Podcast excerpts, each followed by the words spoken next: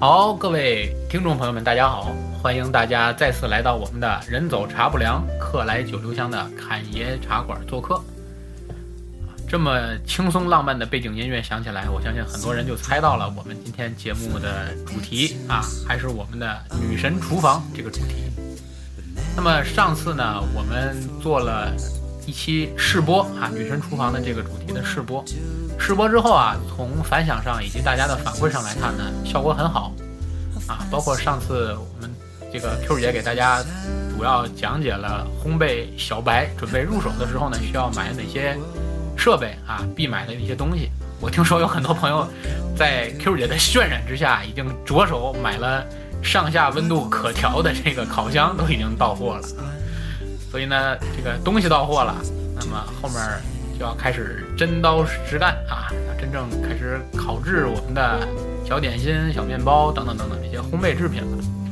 那么在节目今天开始之前，我们还是要隆重的啊欢迎我们的大牌主播啊，我们的 Q 姐，Q 姐来跟大家打个招呼吧。Hello，大家晚上好，各位侃爷茶馆的听众朋友们，大家好。Q 姐一贯的如此温柔啊。节目一开始声音总是这么的温柔。好，那个刚才应该你也听了，我说很多我们的观众朋友啊，在你的渲染之下，都已经重金开始买了烤箱？重金买了烤箱啊。所以说今天我们来给大家应该是开始介绍怎样去烤制一些比较简单的入门级的这些小点心、小面包了吧？嗯，好的。嗯嗯，就是今天我先为大家介绍一些，嗯，就是，嗯，手残党也能够简单制作的一些呃一些甜品。就是我们可能要是如果先上来烤面包、蛋糕这种东西，需要和面、揉面，对技术还是有一定的要求的。那我那天上次也提到过了，可以用一些嗯半成品的食材，然后简单的做一些甜品。今天我们就想先介绍一下手抓饼。可能，嗯，平时这个手抓饼都是我们在，呃，早点摊儿上买的那种什么手抓饼加鸡排加鸡柳，但是很少自己去，嗯，用这个手抓饼做一些小的甜点。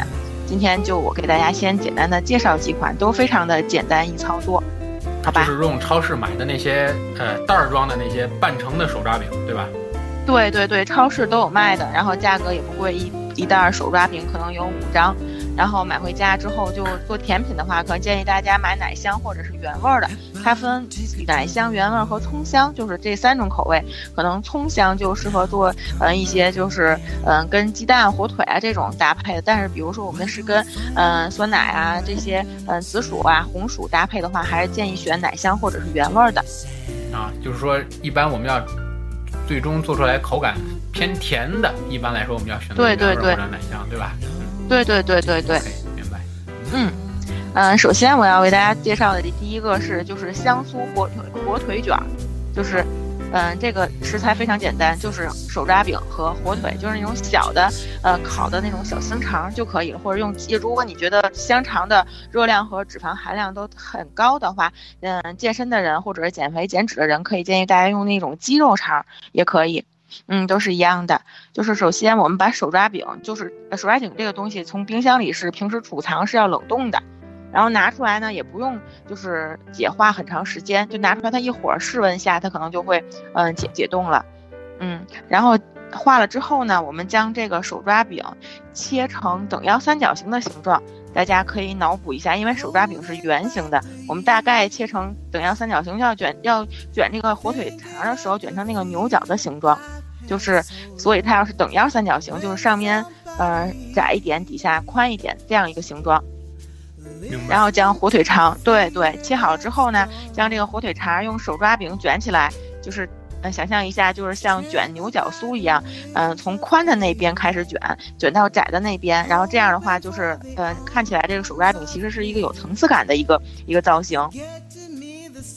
对，然后卷完之后呢，在表面我们。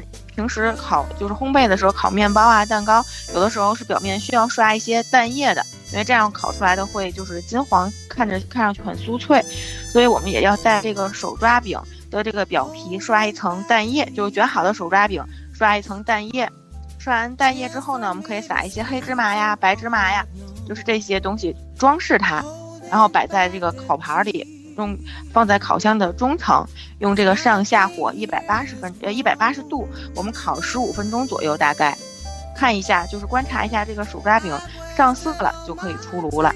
嗯，大概就是这么一个简单的过程。刷蛋液的时候有没有必要做到这个蛋清和蛋黄要分开呢？还是就直接就和在一起刷？嗯，和在一起刷就可以了。如果大家想颜色好看鲜亮一些一点呢，就是用蛋黄，就只用蛋黄，就不用蛋清了。哦，就就让它更说白了就是颜色更重一点啊。对对对对对，烤出来颜色上色会更深一点的话，就用蛋黄就可以了。啊，那托盘呢？直接上面就。呃，就是我们嗯托盘要敷呃要铺一层那个油纸，上次我也讲过了，就咱们常用的就是锡纸和油纸，锡纸就是嗯银色的那个那个纸是锡纸，油纸就是白色的，一般就是白色的。嗯，锡纸和油纸，一个是防止它在那个烤箱、烤盘里面粘，还有那个就是，嗯，锡纸的话，平时需要烤一些烤鸡啊、鸡翅啊这些，还可以保锁住这个，呃，这个东西的水分。就是两两种纸有不同的用法，但有的时候如果家里没有，你也可以互相替代。就比如说我这时候没有油纸了，我想用锡纸垫在这个烤盘上烤这个手抓饼，也不是不可以。啊，就还是可以替换的，是吧？嗯，有的时候是可以的，但是有的时候就刚才我说了，如果是包裹在这个烤鸡啊、鸡翅啊，嗯，这个外外边，就是你想来用它来锁住这个食材的水分的话，就不可以用油脂了。哦，嗯，油脂主要是隔油和那个防粘的这个效果。我过去啊闹过一个笑话，就是这油脂，嗯，我们家有一回油脂用完了，烤烤饼干还是烤什么我忘了，把油脂给用完了。然后我印象中啊，好像是。就某面包房吧，我们也不说它的名，反正挺大牌的啊，做的一些很就是这个来自某台湾品牌的一个面包房啊，经常排队嘛，然后。我就印象中，他那个放在托盘里的那个纸，我觉得就应该是油纸，所以有时就后来去买他们家面包的时候呢，我就顺便多拿了三四张，我觉得回家可以拿这油纸试试。结果我万万没想到，这个纸它不是油纸，就是传说中的纸。纸，对。结果烤上之后一点，它着了，我天！哎呀，这是。这个都都有有已经有安全隐患了，对，所以便宜所以食材就是，所以便宜不能。对对对，还是要用专用的设备做专用的专业的事儿，是吧？对对对对对，OK，这是说的第一个，就是考用这个。对对对，然后这个就是可以早晨吃早餐的时候做，因为特别简单嘛，也很快，快手早餐大概十几分钟、二十分钟就可以做好了，然后有那个美味又健康。OK，嗯，然后再下一个，为大家介绍一一种就是爆浆芝士饼。就是你想象一下爆浆那种感觉，就是听上去满满的热量，爆浆芝士，减肥 克星啊！这，但是这个减肥和吃美食本来就是两个很矛盾的事儿，就是嗯，减肥健身就是为了能够让大家更好的去享受这个美食，是，嗯，那这个包香芝士饼的这个馅儿，就中间的这个馅儿。可以大家自选，比如说你放香蕉啊、红薯啊、紫薯啊，就是都可以。如果是放香蕉生的就可以了。那你要红薯、紫薯，需要先用呃蒸锅将它们蒸熟，蒸熟之后，然后加呃加点酸奶，跟那个这个红薯或者紫薯把它搅拌成那个紫薯泥或者红薯泥。想象一下啊，啊，那就是然后用这个芝士，还得把紫薯先。先处理一下吗？还是怎么？对对对，就先处理一下，因为它生的嘛。然后先要把这个红薯和紫薯用蒸锅先蒸熟，蒸熟之后呢，再加酸奶，然后搅拌成泥，做做咱们做中间的这个馅料。嗯，要放糖吗？如果是对，不用，不需要，不需要。哦。然后如果是用香蕉啊这些水果什么的，就是这种可以做成水果泥的话，就不用上锅蒸了。嗯。然后。蒸好之后呢，这水果这个水果或者是这个紫薯泥呢，和酸奶搅拌成，咱们碾成泥之后呢，然后用咱这个需要两片这个手抓饼，用两片手抓饼就可以了。然后可以，嗯，就是一片手抓饼，你做紫薯的、红薯的或者香蕉的，做两种口味的可以。然后，咱们在超市买的那种芝士。然后就是把那个芝士切成碎，有专门卖的芝士碎，然后也有那种整片的芝士。如果你在超市里，因为我买食材可能不是在，呃，烘焙的食材可能一般不是在超市买，我都是在某宝上订，可能就是种类会比超市的要多一些。超市咱们见的那个常见的芝士就是放在面包片里那种，就一片一片的芝士可能比较多，就芝士碎什么的，可能有的超市不是，嗯，可能就是不是很常见。对，就都可以，只要是芝士就可以了。嗯，然后一片芝士。加上咱们刚才和好的馅料，用这个呃就是手抓饼把这些馅儿就是包起来。嗯，包起来之后像包包子一样包吗？还是直接给它对对对，就像包包馅饼一样，就是不不包包子不是需要褶吗？对，这个就不需要捏褶，就跟咱们平时做个什么韭菜盒子，那天不也做了吗？哈，就跟做韭菜盒子一样，包起来，包起来，然后将它压一压，是不是就有很脑脑脑中脑补一下，是不是很有那种画面感？就是有小时候做手做做手工的那种感觉。然后压好了之后。嗯，然后也是表面刷蛋液、撒芝麻，流程是一样的，跟刚才的那那那一种。然后都弄好了之后，就放在烤盘上，然后烤箱上下火一百八十度，还是就记住了这个火候和时间。然后这个大概要烤三十分钟左右。嗯，一百就可以在这个三十分钟，对你就可以看它在烤箱里一点一点慢慢的膨胀起来了。因为它会呃慢慢的起酥，然后因为手抓饼是里面有酥油嘛，嗯，它会慢慢的起酥，这个整个手抓饼就会膨胀起来了，啊，就会变成一个大鼓包，是吧？到最后，对对对，然后呃烤熟了之后拿出来用刀一切，然后芝士就流了出来，就可以拉丝，就非常好吃。叫这个想象，这简直太摧残了，这个事儿。爆浆芝士，嗯，是 用手抓饼做的，咱们爆浆芝士这种拔丝手抓饼，差不多差不多，有种拔丝的效果。自虐呀！还好还好，今天是晚上录节目，吃就吃过饭了，要不然是不是给大家说着说着都已经流口水了？我们更新这期节目的时候，一定不是晚上，应该是在周六中午，大家刚刚吃过午饭，正在琢磨晚饭或者下午茶吃什么的时候。对这一款就是可以作为下午茶的甜品来吃，因为它可能时间需要比较长一点，然后你可以煮一杯咖啡，然后弄点或者喝一点酸奶，然后慢慢的，嗯，就是这个手抓爆浆芝士的这个饼，来度过一个美好的下午时光。瞬间觉得自己好像在意大利，是吧？然后忽然想到这边疫情很严重，不知不觉戴上了口罩，然后就吃不了东西了。对对对。然后下一个就是要做一个更简单一点的，就是爆浆，也是爆浆的酥皮的汤圆儿。就是家里还有没有前两天就是元宵节吃剩下的汤圆，搁在冰箱里冷冻室，然后有的时候可能已经忘了怎么吃了，因为咱天津人吃东西可能还是看嗯看天吃饭，就是很有节气的感。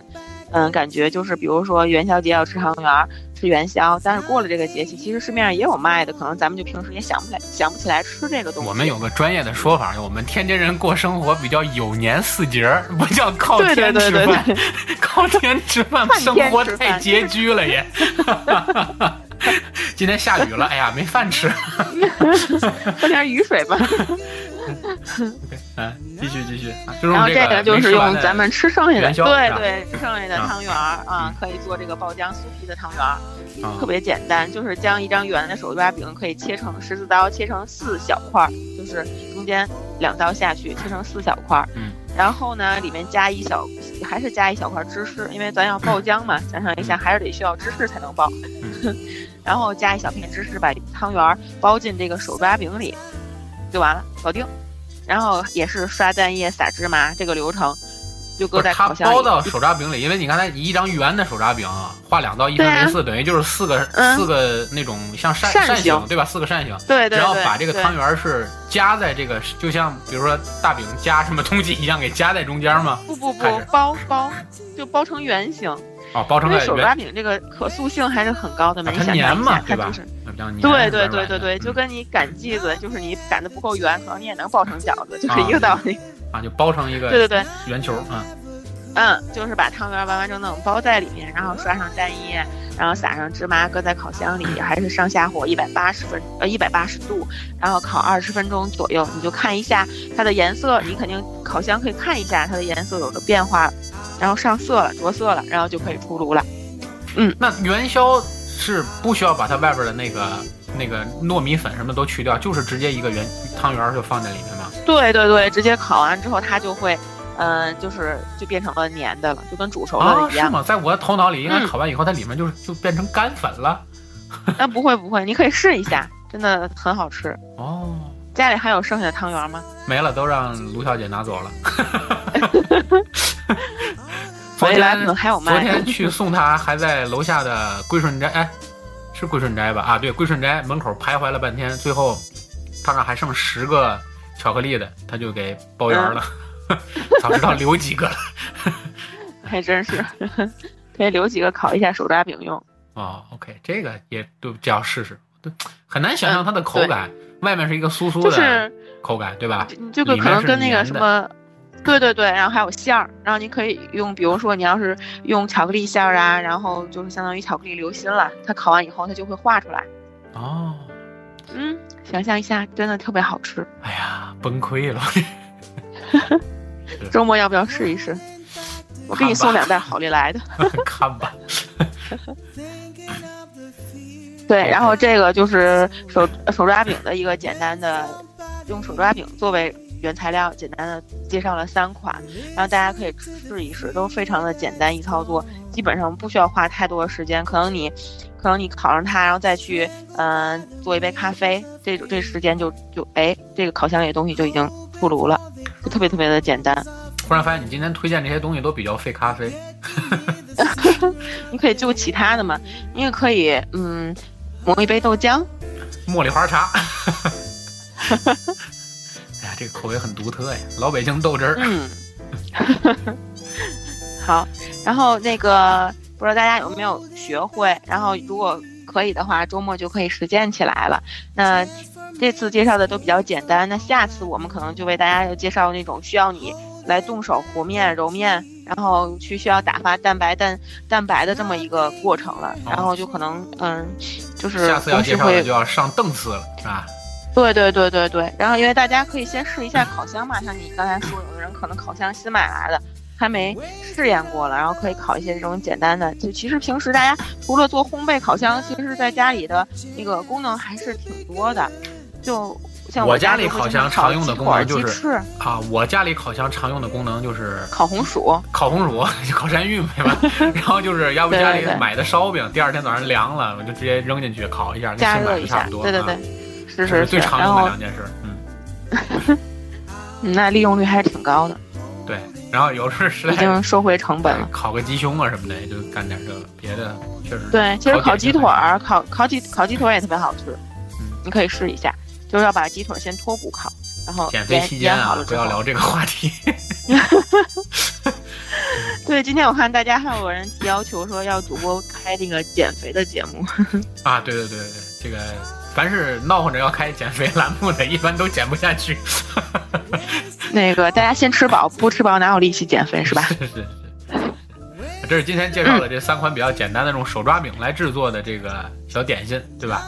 对对对，但是有的人可能已经有了这个一定的烘焙的基础了和经验了，做过几次了，所以呢，我可能想，呃呃，对，然后可能就是需要做一些进阶的。我给大家想介绍一款就是呃 apps，然后就是平时可以在上面查找一些呃做烘焙的一些方子，就是会帮助大家迅速的 A P P 啊，对对对，A P P，嗯嗯，今天我要介绍一个我常用的，就是那个下厨房，不知道嗯主播有没有用过？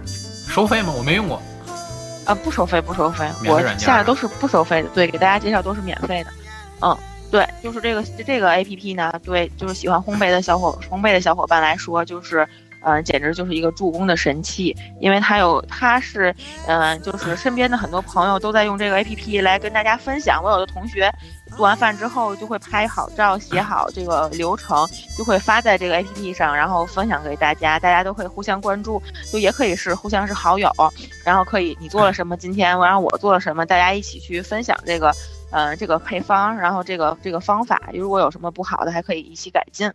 哦，对，然后这个就是这个不像有的，你看一些书啊或者食谱，因为我以前也买过好多这种，就是嗯做做饭或者做菜的烘焙的这些书，有的时候你可能看上去就是不够形象，也许而且是写书的人可能都比较专业，他说的方法可能你在摸索中需要浪费很多时间，但是在这个 APP 上都是嗯。爱好有这个爱好的人自己来做，有的人可能做完以后失败了，也会把失败的经验分享给大家，这样就可以帮大家排雷。明白就是。你可能你就不会，你就不会有同样的再犯同样的错误了，可以省去很多的时间，然后节约很多的精力。嗯，然后呢，而且我最喜欢的这个这个这个 A P P 呢，还有一个功能就是放入菜篮儿这么一个功能，就是说，呃，你需要做饭，它这个 A P P 不只是。对于喜欢烘焙的小伙伴可以用，就是有，比如说有人喜欢做中餐啊、西餐啊，都可以，上面什么方子都有，什么都什么内容的，就是什么菜系都有，嗯，然后它就会有一个放入菜篮的这个功能，就相当于一键采购，就是我今天做宫保鸡丁就需要多少种食材，它都可以告诉你，夸放进去之后，你就会有一个 list 一个清单，就是一目了然。你在做饭的时候有没有，就是有没有哪项落下来，有没有采购的时候有没有哪个落项？它其实并不是一个实体的买菜的软件，它只是就是它这个功能不是让你去实体买菜，而是就是给你告诉你应该买哪些东西，对吧？嗯，对，其实好像它，我我因为我没用它买过啊，可能有的一些采原材料也是可以帮你采购的，但是买哦菜可能不太行。然后就比如说我烘焙需要面粉啊，需要什么酵母啊这种东西，可能它还也也可以帮你帮你买。明白明白。嗯，大家可以试一下，因为我用它都是看做这个，嗯、做这个烘焙类的，我很少用它看做菜。嗯，明白。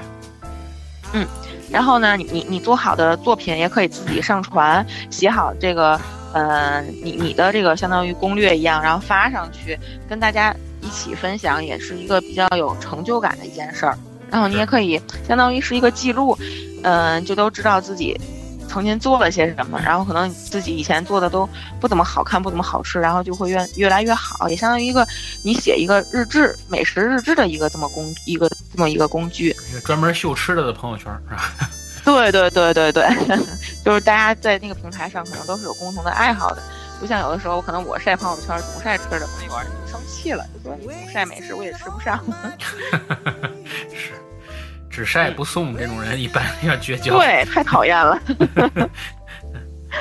所以大家就是平时可以用这个 A P P 来看一下上面的方子写的都挺挺挺准的，反正我我试过，我按照那个方子做的话，基本上成功率还是很高的。明白。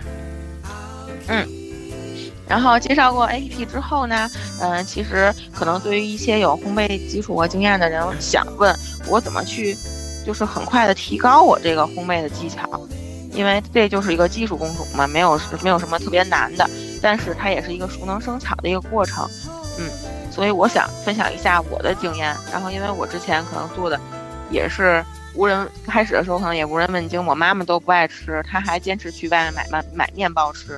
因为觉得我做的面包它也不太好吃，虽然我总跟她讲很健康，对对对，但是现在就会很成功，基本上可能跟嗯、呃、外面蛋糕店卖的、面包店卖的差一点点吧。就是这个外面的面包店比咱差一点点，是吧？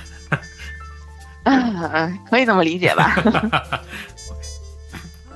嗯，然后第一第一个我可能就会平时买一些，就是就是嗯这方面烘焙方面的一些书，就是去阅读。我觉得阅读是一个最经济、最实惠的，让你迅速的提高你烘焙技巧的一个方式，也会让你很快的受益。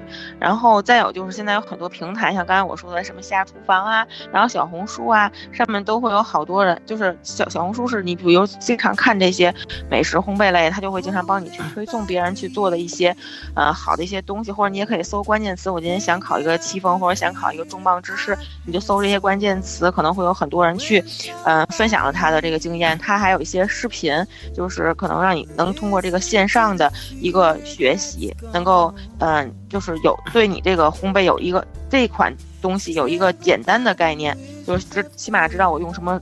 东西用多少，配配比是什么，然后这个过程中他也会分享一些经验，比如说我戚风为什么会回缩，为什么会开裂，然后分享过之后，你可能就会注意这些，就是是第一个是我是通过这种阅读和看线上的一些平台上的分享，嗯，这个是免费的，不花钱的，嗯嗯，第二点呢，可能就是实操了。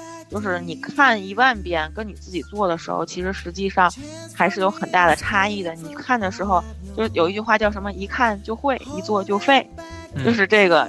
我经常也听别人说，就是，就经常做的时候就可能失败了，不成功。所以说这个就是只有通过这个不断的实践，才能把你之前在平台或书籍上学的这些理论知识转化为你真正的技术，你去运用它。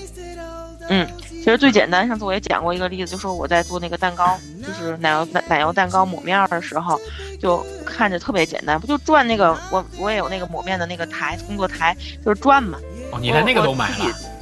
嗯，都有啊，就是工具很齐全，经常做。对，我我就有抹面台，然后那个就是你做转的时候，你就觉得看人家转挺简单，但你真真真正转起来它的时候，你就担心它会飞出去。因为那个视频里的转速都非常的快，然后我就可能会慢放很多，就是比实际要他们要转的那种慢很多。但实际上一慢可能就是你这个东西就抹不齐了，就是不匀。对对对，然后就越想抹抹匀，它就越不匀，然后最后就是。因为它时间就是这个奶油时间长，它会室温会化嘛。它是植物的，就是这个动物奶油，就是咱们自己做的这个蛋糕，大部分都用的动物奶油。动物奶油是不太好成型的，像外面嗯蛋糕店用的蛋糕，就是能做出很很复杂的造型的奶油，可能都是植物的或者是混合的，就不可能是用这种纯的动物奶油，因为动物奶油比较健康嘛。嗯，然后但是它不不不太容易成型，嗯，所以做的过程中呢，时间长了就会。室温下就可能就会化了，就抹的就会乱七八糟的。所以这个就是像人蛋糕师傅，可能一天得抹几十个、上百个蛋糕，他可能经过长年累月的这个积累，和你几个月抹一个蛋糕，这个手法肯定是有很大的差异的。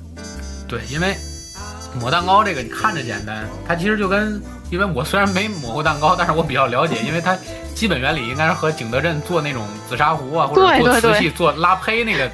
那个那个原理是一样的嘛，对不对？这事儿你看着点，就是你速度太快了吧，一甩这个形就走了。你任何手上细微的变化都会导致你这个东西到最后废掉。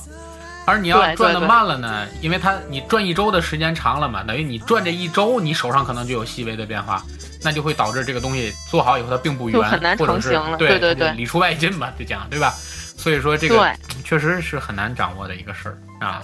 你这个比喻太恰当了，所以说这个就是一个熟练、熟练的一个过程，所以大家不要担心，就是我平时做的不好看，或者是做的不好，嗯，慢慢的你这个技术就会提高的。就是你刚做，你肯定是不好看、不好吃，就是大家有要有这个心理准备，但是不要说一点点的失败，然后就哎放弃了，就一定要坚持。我觉得可能。不断的练，不断实践，从这个实践中把你的理论知识转化为成你的技术，你就会离成功越来越近了。是实践出真知嘛，是吧？对对对。然后最后呢，就是我还没有完成的，可能我也是给我自己设的一个嗯小的目标。然后就是我一直想去一个这种烘焙的工作室，去做一个线下的一个学习。线下学习的好处，我我我觉得可能是嗯老师可以面对面的去手把手的去教你。就是你看再多的视频，你跟你跟他就是没有一个面对面的一个交流，可能对你的技术进步还是非常有局限性的。老师手把手的教你之后呢，他可能会纠正一些你在操作中的错误，也可以把老师这种对食材的理解，嗯，转化对转化给你，通过这个这个面对面的教学的过程。然后这可能是你在看书或者通过视频做这个线上的学习。可能有一些东西就会被你忽略掉了，就是没有这么细致和系统。嗯，就是如果你要想进阶，把你的技术提高到一定的水平的时候，可能还是需要一个线下的这么一个学习的过程。原本你可能选择也就是在网上学学，但是现在你也没有选择，你必须要去上课了。你要回来做节目，你要把老师和老师和这些烘焙大师们学到的东西再免费的教给我们。没错没错，和大家一起分享，然后有机会让更多的同事和身边的朋友能吃到就是我做的东西。嗯，是是是，这个其实喜欢做饭的人最大的乐趣就是看，就是分享，看别人吃。对对对，一般厨师不都做完饭不吃饭吗？是吧？对，哈哈一乐，孙子吃去吧。所以我就不能像你那种说的只做只什么叫只只秀不送，这样可能不太好，是吧？啊，是是是，该送也要送，对不对？住的也不远，对对对，对吧？一脚油就去了哈，现在半脚油就到了。对，现在油很便宜，原油的价格现在比矿泉水都低，对不对？你这 开过来很近，对不对？现在都无接触配送，到楼底下打个电话下去了，对吧？这很简单。行，这我以后要注意啊，要经常的去。送一下啊，没有问题，没有问题，没有问题。那扣姐今天是要跟大家分享的就这么多吗？对，然后最后我可能再跟大家分享一个小的 tips，就是一个小的技巧。嗯，可能很多同事有时候买面包买的比较多，然后因为我爸爸也是，我买完面包就买多的时候，他都会放在冷藏室，就是冰箱的上层。嗯，但是我要跟大家讲，这个面包在储存的过程中，零到四度就是冷藏室的这个温度是面包老化速度最快的时候。啊，是吗？所以我就建议大家，就是如果长好几天吃不完，就建议大家冷冻，也不要冷藏。就如果一两天能吃完，就放在常温下，可能就 OK 了。你看外面好来卖蛋糕，它也蛋糕放在冰箱里，但面包它也都放在那个展柜里，展柜也不是说在那个冷藏的那个区域，对吧？你看你可是你卖一些芝士蛋糕，他卖的一些什么，嗯，那个就是，嗯，就是一些奶酪啊、蛋糕啊、奶油蛋糕都是放在冷藏里面，但是它普通的面包就是放在那个常温下，在的展柜里。所以这个零到四度是面包老化速度最快的时候。如果吃不完呢，就建议大家冷冻一下。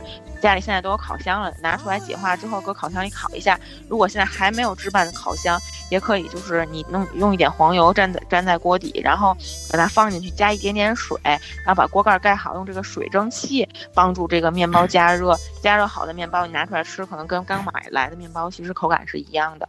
啊，听我们两期节目了还不出手买烤箱的人，我都不理解他是怎么想的。他为什么要听这期节目呢？还得持持观望态度，就毕竟是一件家用电器嘛，是吧？虽然不是家里的三什么三大件、四大件，然后但是这也是还是需要必备的家用电器嘛，手电筒嘛。对对对。嗯，然后希望大家记住这个小的 tips，然后然后让我们的面包口感更好。嗯，要尊重这个食材吃吃的东西。是。所以呢，也非常感谢 Q 姐用今天这一期节目的时间，为大家介绍了几款比较简单易行的这个，啊，还非常容易出效果的啊，很美味的这些下午茶的小点心。然后呢，也为大家分享了一些他的心得。那么，其实我们也很希望，就是大家如果有，呃，希望我们这个美食节目能够做的这些内容啊，或者是，呃，在。按照我们的这个介绍的这些小 tips 去烤制这些面包的时候的一些心得，或者照片儿啊，能够积极的和我们来节目下方进行分享啊。其实这个也是对我们这个节目的一种支持和鼓励吧。我们也很希望能够收到更多的朋友的评论啊，或者是这个我们一起来讨论这些事情，是吧？那，呃，今天呢就这么多，我们也不过多占用大家的时间了。然后，如果大家意犹未尽的话呢，也希望大家持续关注我们的节目啊。然后，我们也会在下期《女神厨房》中为大家分享更多的啊好吃的这些烘焙的点心啊，帮着大家在成为名家之路上大踏步的前进啊。所以呢。呃，非常感谢大家的收听，这里是我们的人走茶不凉，客来酒留香的侃爷茶馆。这期到这里，谢谢 Q 姐，谢谢各位观众，大家再见啦。